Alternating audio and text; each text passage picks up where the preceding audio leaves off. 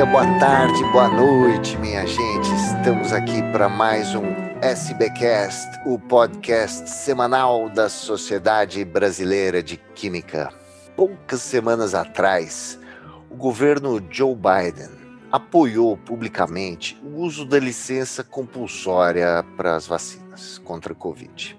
Foi uma ideia sugerida inicialmente pela Índia e ela logo ganhou apoio de muitos países, não o Brasil.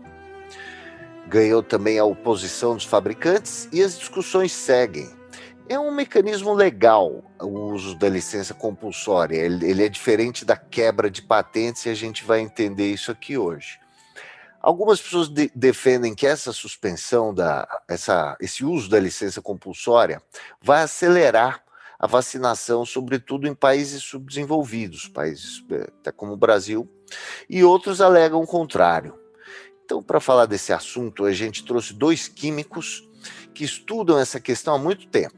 O professor Rubem Sinisterra, da Universidade Federal de Minas Gerais, e o professor Marcelo Speziali, da Universidade Federal de Ouro Preto.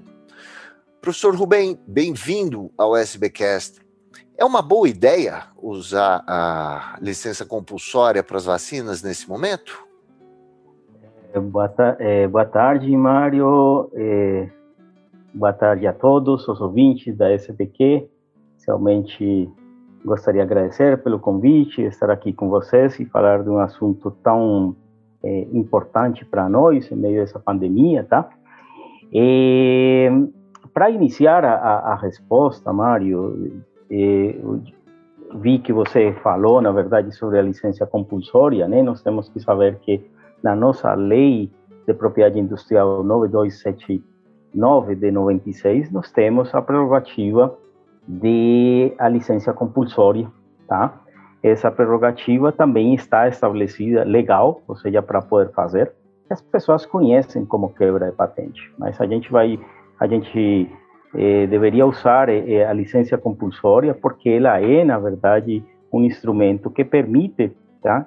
Eh, ela permite basicamente eh, a, a um outro país, por exemplo, a um governo, para que ele possa produzir um, um produto e comercializar, basicamente, esse produto, e aquele país no qual ele está eh, fazendo, decretando essa licença compulsória, ele vai pagar um royalty ou um pagamento, eh, um pagamento para o dono da patente. Tá? Então, um preço que ele considera justo para o pagamento disso, tá? E, obviamente, eh, para fazer isso, né, os estados-nações, eles precisam ter um requisito fundamental, que é você ter uma emergência nacional. E, obviamente, o Covid-19, ele é uma emergência nossa nacional como uma emergência eh, mundial. Tá? Então, nós temos ali eh, configurado certamente uma, uma, uma, uma situação onde poderia se pensar, então, que essa seria uma boa estratégia. Tá? Só para a gente ah. ter uma ideia, na verdade, é que, por exemplo, o acesso, né, qual que é o problema que a gente tem? problema de acesso às doses da, da, da vacinas do Covid-19. Então, a gente tem dados aqui, por exemplo, muito recentes, né, do Fórum Econômico Mundial, onde eh, quase a metade das doses administradas, né, eh, hoje das doses de vacina está na Europa e eh, na América do Norte, tá? Estados Unidos, basicamente enquanto muitos outros países, inclusive ainda o Brasil, menos do que 1% eh, tem, sobretudo nos países africanos, menos do que 1% dessas populações têm acesso. Interessante. E o senhor atribui essa situação à questão das patentes? Bom, então, em, em parte, em parte, ou seja, seria é, fácil a gente falar de que só se deve às patentes, não se deve única exclusivamente às patentes. Que quando a gente vai avaliar fundamentalmente o, o desenvolvimento de uma vacina, né, sendo uma área de biotecnologia, né, a área de biotecnologia, além das, da, da, da patente, né, é, das vacinas, ela não é uma única patente, são várias patentes. é um pool de patentes que você tem normalmente atrás de uma vacina. Além disso, desse pool de, de, de, de, de, patentes que você tem, né, você tem ainda, na verdade, é, segredos industriais e muito know-how, que é uma característica da indústria biotecnológica. Tá? Então, essa, é, isso faz com que a gente, é, na verdade, numa licença compulsória, o país, no mínimo, ele teria que ter o domínio também, né, além da, da, da licença compulsória, poder ter capacidade técnica e infraestrutura e capacidade de absorver esse know-how, esse know-how para poder levar uma patente, tá? Então, eu acho assim que um, um, um outro aspecto que, que, é o caso do Brasil, professor. O Brasil tem essa capacidade. O Brasil, o Brasil pode se beneficiar diretamente nesse caso. Mas, é, Mário, eu diria que o Brasil sim poderia, tá? Ou seja, o Brasil teria condições, condições suficientes. Nós temos então, é, no mínimo, duas instituições e podemos ter mais instituições, por exemplo, nós temos a Fiocruz, que tem uma capacidade hoje fantástica, por exemplo, para a produção de biológicos no país, que foi construída ao longo de todos esses anos, é, do Parque Ciência e Tecnologia e Inovação do país. Nós temos o Instituto Butantan, que é, tem, também tem uma tradição de produção de vacinas no país. Nós temos ainda alguns institutos espalhados no, no, no, no espalhados nos estados, né? Por exemplo, aqui na, na na, nas Minas Gerais, nós temos a FUNED, né, que é um instituto, é uma organização, uma fundação é, estadual, que poderia perfeitamente, com financiamento e com adequação da infraestrutura, poder desenvolver a vacina. E, obviamente, a UFMG, por exemplo, compromisso de poder fazer essa vacina de origem do, da, do conhecimento da, de pesquisadores aqui da UFMG e da Fiocruz aqui em Minas Gerais eh, poderia ser desenvolvida eh, na FUNED. Tá? Então, eu diria que o Brasil, essa poderia ser uma, uma estratégia. Tá, tá? Mas não sempre vai ser uma estratégia, Mário, só para finalizar essa, essa ideia, né? Uhum. Vai ser uma estratégia, por exemplo, para países que não têm essa infraestrutura, tá? porque só a quebra ou a licença compulsória para esses países não resolveria o problema de acesso, tá? Então, aí precisaria eh, outras políticas públicas nacionais e internacionais para que isso fosse, fosse possível, tá? Perfeito. Muito obrigado. Professor Marcelo, o professor Marcelo Speziali, da Universidade Federal de Ouro Preto. O senhor concorda com o professor Rubem é, é, uma, é uma boa ideia para o Brasil, a gente está em condições, a gente poderia aumentar substancialmente nosso ritmo de vacinação?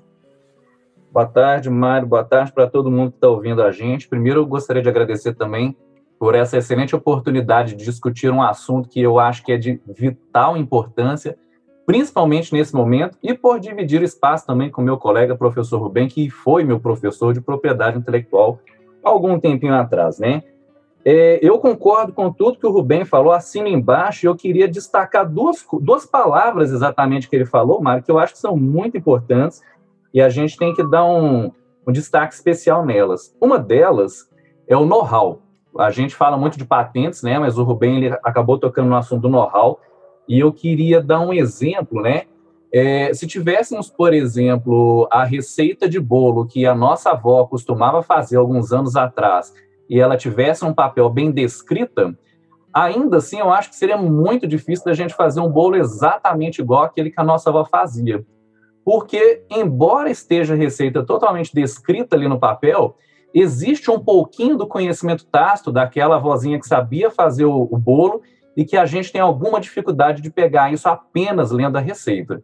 E essa é uma das questões que a gente tem que lidar quando a gente fala de propriedade intelectual, principalmente por patentes, não é o suficiente a gente ter a licença de um documento de patentes para que a gente possa reproduzir uma tecnologia.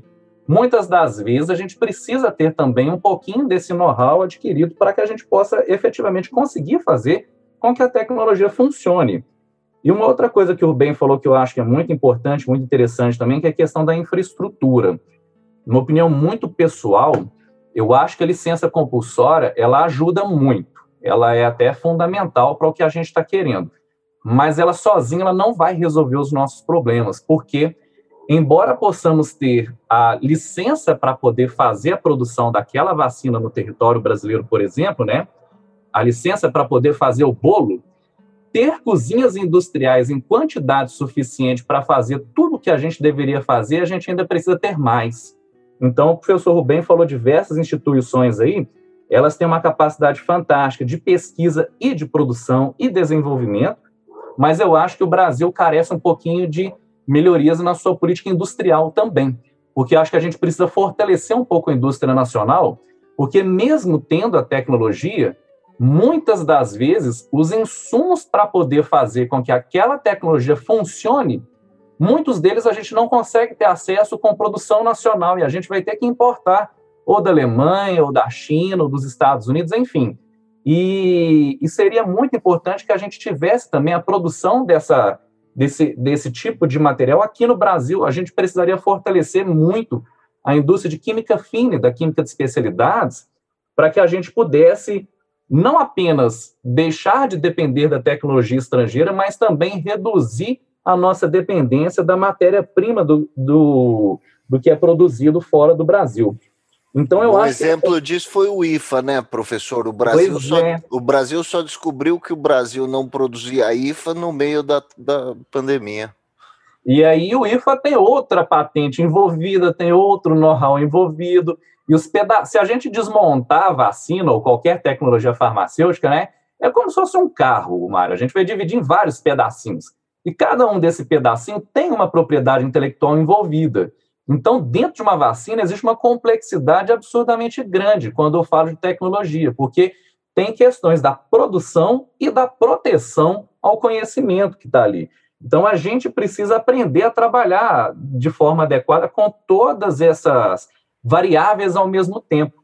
Então, a licença compulsória ajuda muito, mas ela não vai ser um milagre, não vai resolver da noite para o dia os nossos problemas. A gente tem que trabalhar com outros aspectos também. Professor Marcelo, e na sua visão, a legislação brasileira de patentes é adequada?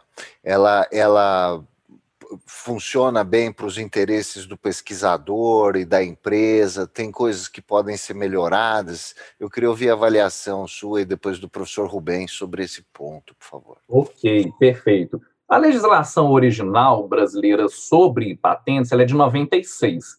Eu diria que ela não funciona sozinha, né? Porque a patente, a finalidade dela é a produção da inovação. E nós temos a Lei de Inovação, o Marco Legal de Ciência e Tecnologia, que é um pouco mais recente, 2016, e nós estamos em 2021, não tem tanto tempo assim, mas particularmente eu acho que a lei de patentes poderia sofrer algumas melhoras, alguns determinados pontos dela, para que a gente possa efetivamente fazer com que ela funcione. É, o ano passado, Mário, o governo, através do Ministério da Economia, lançou a Estratégia Nacional da Propriedade Intelectual, Estratégia Nacional justamente voltada para poder verificar como que a gente pode tirar o máximo possível de benefícios da lei de patentes e de outros é, assuntos correlacionados à propriedade intelectual também. Então, foi uma estratégia lançada para que a gente pudesse verificar como executar adequadamente o que está previsto na lei e como melhorar também é, o conhecimento das pessoas na área, que infelizmente ainda é muito baixo. Eu te diria que a patente ela não é a vilã da história e nem é o, a panaceia que vai salvar tudo. A patente é uma ferramenta. Se ela for bem utilizada, beleza, ela vai servir para muita coisa interessante. Agora, se ela for mal utilizada, aí ela pode gerar alguns problemas. E a questão entre utilizá-la adequadamente e não utilizá-la adequadamente parte muito do conhecimento que as pessoas, que as instituições, que as universidades, que as empresas têm do sistema de propriedade intelectual, que infelizmente ainda nós não estamos num nível adequado. A gente precisa melhorar um pouquinho mais o nosso conhecimento até o ponto da gente, já vou sonhar alto, né? Obviamente, se comparar com países como Japão, Estados Unidos e Alemanha ali na Europa, que são centros de excelência nessa área. Então, em suma, eu diria que a nossa legislação está adequada, tem que sofrer algumas melhorias, né? Ela precisa sofrer algumas melhorias, mas que a gente precisa melhorar também a nossa concepção sobre ela para tirar o máximo de proveito do que a gente já tem. Professor, se eu podia dar exemplo de melhorias, é, seria na questão dos trolls, por exemplo, uma das críticas que se faz é o abuso do poder econômico, assim, as pessoas compram, empresas compram patentes para depois enterrar essa tecnologia, já que ela vai afetar um, um negócio que vem sendo bem sucedido com uma tecnologia anterior. Esse é um problema de fato ou é uma crítica que é mais barulhenta do que real? Esse problema ocorre, viu, Mário? Eu não sei te falar em termos de número o quanto ele ocorre no Brasil, porque eu sei que nos Estados Unidos a dinâmica do sistema é muito mais ágil, então isso ocorre é, mais facilmente, com mais. É, tem um maior número de ocorrências nos Estados Unidos. São justamente especuladores, as pessoas que vão pegar aquela tecnologia ou para especular valores ou para impedir simplesmente que os outros se aproximem de alguma forma do desenvolvimento. Isso é um problema. Só que existem outras legislações que estão além da, da lei de propriedade intelectual, né, que acabam prevendo esse tipo de comportamento como concorrência desleal. E existem mecanismos nas legislações complementares para poder tentar barrar essa concorrência desleal. No Brasil, eu não sei se o professor Rubem conhece alguma, mas eu não tenho muitas notícias de que isso ocorra de forma pelo menos explícita aqui. Mas esse é um tipo de comportamento realmente inadequado, por isso veio o nome de troll, né? O troll é aquele criatura mitológica nórdica que prega peças nas pessoas, né? E seria mais ou menos isso. O patent troll é justamente a pessoa que está usando do sistema de forma inadequada. Mas, ô Mário, eu te diria uma coisa. Até para poder utilizar de forma inadequada, a pessoa tem que ter um conhecimento muito profundo do sistema. Não é qualquer pessoa que conseguiria fazer isso, não, viu? Tá certo. Professor Rubem, e na sua visão, como é que está a legislação brasileira? O senhor concorda com, com o que o professor Marcelo falou? O, que pontos concordo, o senhor melhoraria da, na legislação? Tá. Eu acho que o Marcelo tocou em pontos extremamente importantes, na verdade, sobre eh, o instrumento da patente, né?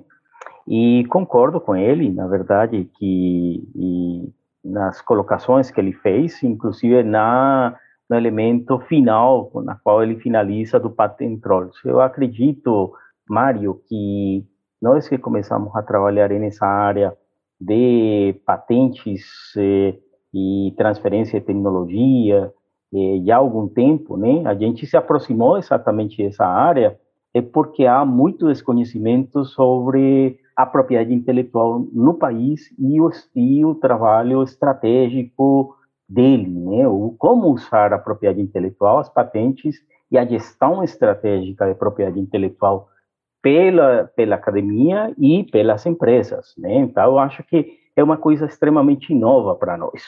Então, quando se fala para patent trolls, também é uma uma é uma crítica acontece, mas não é essa é o instrumento fundamental.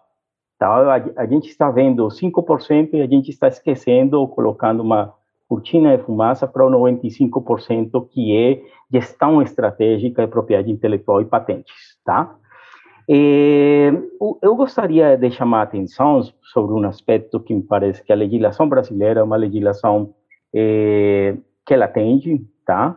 Ela é muito boa porque ela tem, inclusive, prerrogativas da licença compulsória, como discutimos, ela tem, então, o poder é, barrar é, esse tipo de comportamento de eh, abuso do poder econômico através das patentes, então isso dá um direito ao consumidor para fazer, então ela permite isso, acho que ela é avançada nisso, né? E nós temos algumas dificuldades, por exemplo, das patentes na área de biotecnologia ainda, né? E, e, de biotecnologia que precisamos aprimorar, tá? Eu acho que cada vez mais nós precisamos. Nós temos algumas gargalos que foram colocados lá em 96, mas certamente pode ser atualizada. Pode dar algum exemplo, professor, de algum gargalo? Sim, por exemplo, eh, tem, tem casos eh, eh, na biotecnologia, né, porque eh, nos Estados Unidos, né, vou te dar um caso dos produtos naturais. Os produtos naturais, eles não podem ser patenteados, tá? Então, essa, eh, os produtos naturais em si, né, nós estamos falando aqui na química, né, um produto natural em si, ele não é patenteado aqui na Europa. Nos Estados Unidos e no exterior, você pode patentear. E, obviamente, isso... O, é, pro, é, o próprio produto ou a síntese o, do o produto, produto? O produto natural. Então, digamos, é, o produto natural, vamos colocar um exemplo bem simples, própolis.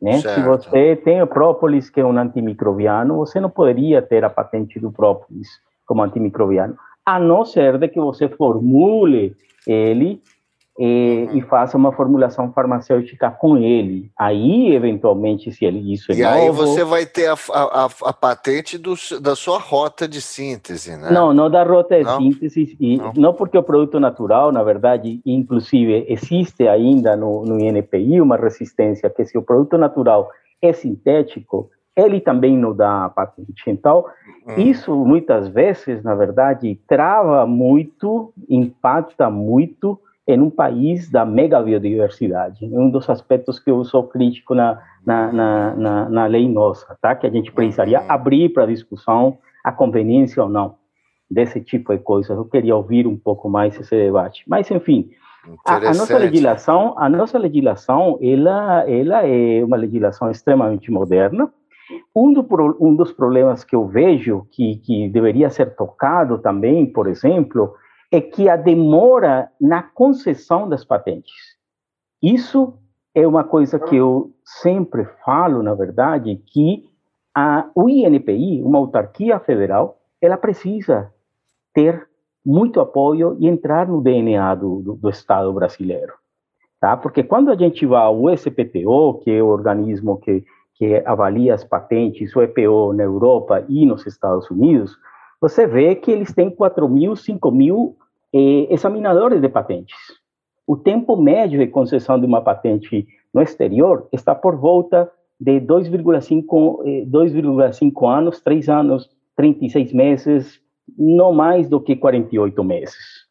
Então, esse período não seria necessário, por exemplo, para a extensão das patentes.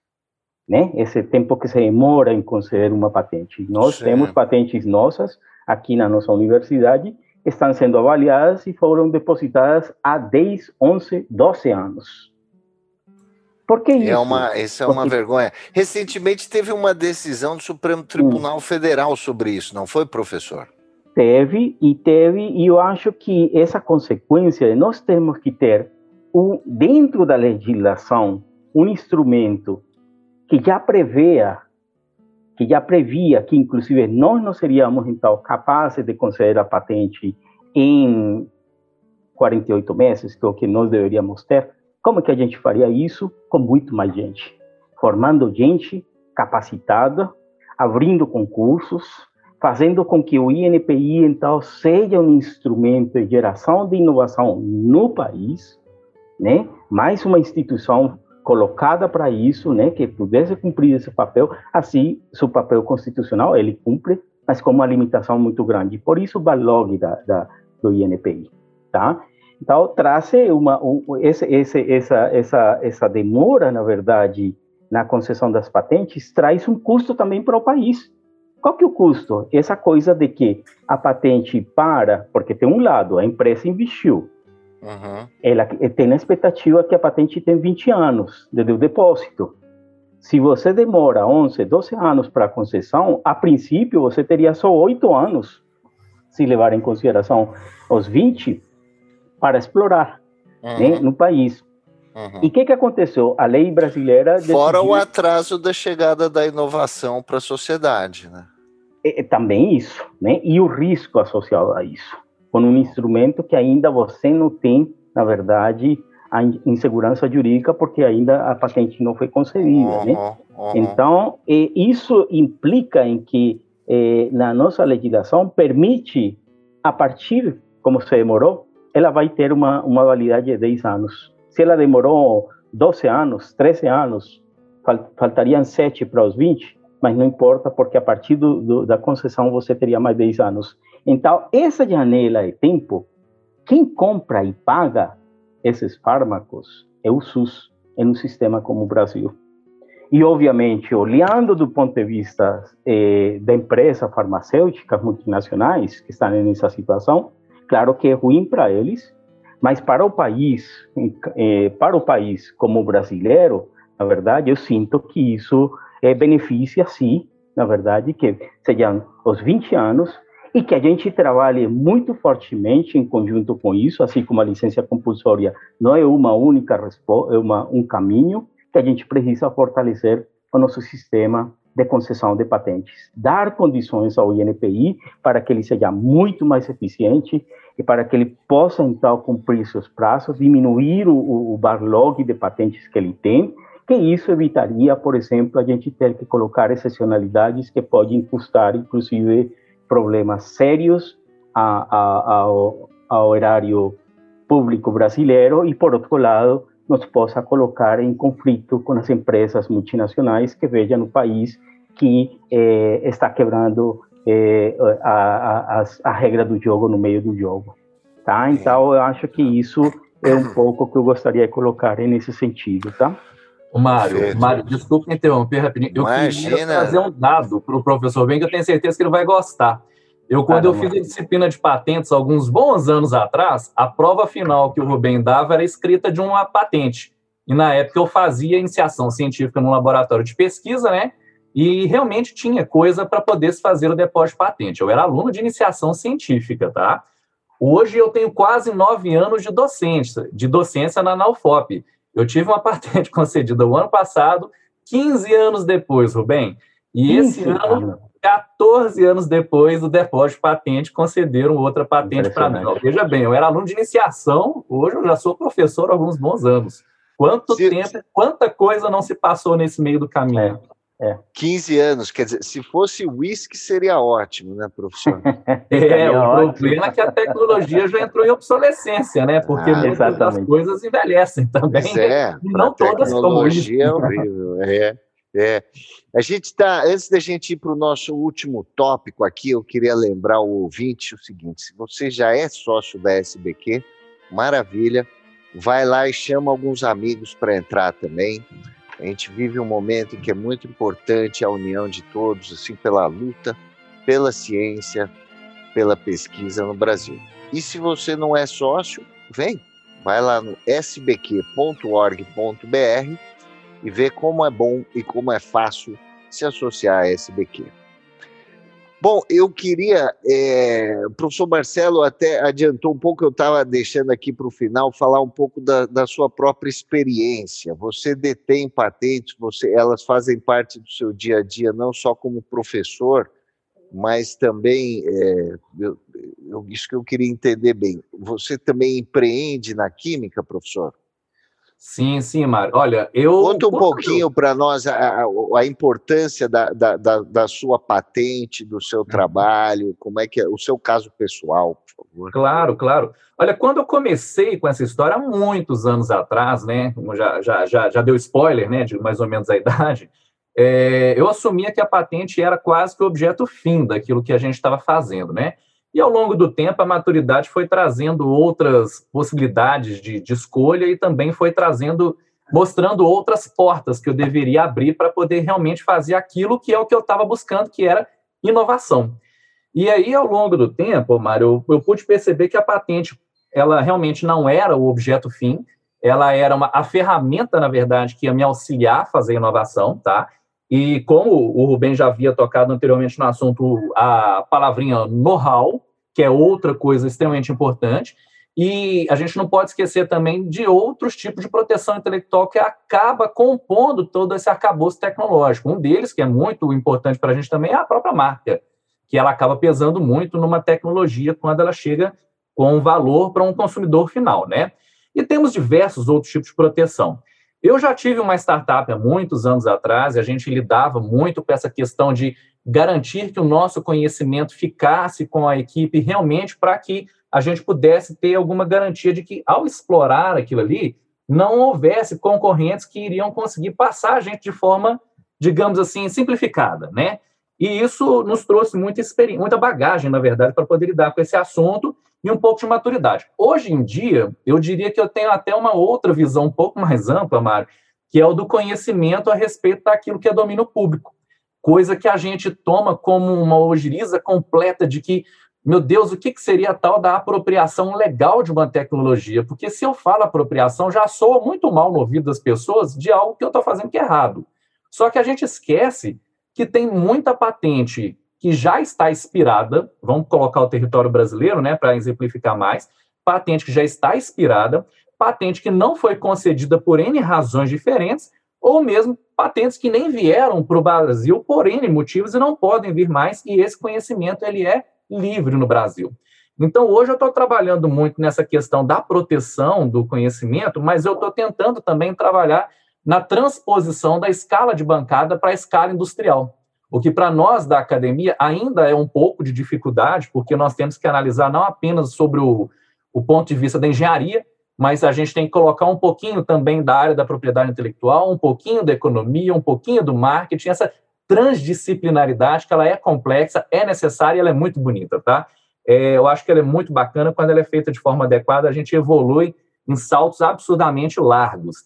Então, hoje, Mário, eu estou muito mais dedicado é, nesse contexto transdisciplinar, de usar a propriedade intelectual como ferramenta para poder ajudar a transpor aquilo que a gente produz na bancada amadurecer esse tipo de conhecimento, esse tipo de tecnologia, para que ele possa passar por uma planta piloto e chegar efetivamente no mercado como o nosso objetivo final. E é, é esse é o desafio que eu estou envolvido ao longo dos últimos anos, tá?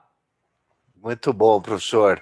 Muito obrigado, professor Marcelo Speziali, pela sua presença aqui conosco no SBcast. Professor Rubem, para encerrar, e a sua experiência, uh, o senhor é um grande, vamos dizer, um, um incentivador da inovação né, no Brasil. O seu, seu trabalho tem sido muito direcionado para essa, essa área. Que mensagem o senhor pode deixar nesse sentido? A gente tem falado bastante de inovação aqui. Sim, é, Mário, eu acho que é um muito, muito bacana poder estar aqui compartilhando com vocês. E a mensagem que eu deixo é o seguinte, que a gente precisaria, na verdade, eh, a gente precisaria trabalhar como nunca antes, né? Essa pandemia, o que nos trouxe foi a importância da ciência, a tecnologia e a inovação para ajudar a resolver os problemas que a gente tem hoje. A gente está discutindo aqui vacinas, mas nós poderíamos também discutir, eventualmente, tratamentos, né? Tipo de, de fármacos que poderiam ser utilizados para isso, né? É, já a gente vê que alguns meio ambiente é, retrovirais, por exemplo, é, que, que poderiam ser utilizados para isso, novos materiais. É, enfim, é, o que eu sinto é que deveria haver uma necessidade urgente do movimento nacional pela recomposição da ciência, tecnologia e inovação do país. Ou seja, isso é, é uma necessidade urgente, porque sem isso a gente não vai conseguir a, chegar à inovação. Inovação é acúmulo de conhecimento básico, tá? Então, eu sinto assim que essa seria a minha mensagem. Eu também, é, Mário, é, digo hoje, né, depois dessa experiência que a gente tem, na verdade, a gente já, já tem mais de 60 patentes depositadas, 20 concedidas, três transferidas, né? Transferimos, inclusive, agora uma para uma empresa no meio da pandemia, da pandemia, né, um produto, uma fita é, adesiva com com um produto antiviral, né, o nanoatif, né, que está sendo inclusive já produzida e comercializada, né, para uma empresa paulista, né, a Arena. Excelente. Tá? Excelente. Então, eu acho que isso nos mostra que esse é o caminho, né? Nós teríamos que adensar muito mais isso, muito mais exemplos nós teríamos que ter no país. E da química do país, certamente nós temos um enorme celeiro de cérebros e de ciência e, e tecnologia extremamente relevantes. Então, acredito nisso, tá? Essa seria a minha mensagem, tá? É, para todos e agradecer muito ter estado aqui com vocês. Tá? Muito obrigado, muito obrigado, professor Rubem Sinisterra, da Universidade Federal de Minas Gerais, professor Marcelo Speciali, da Universidade Federal de Ouro Preto. Até a próxima.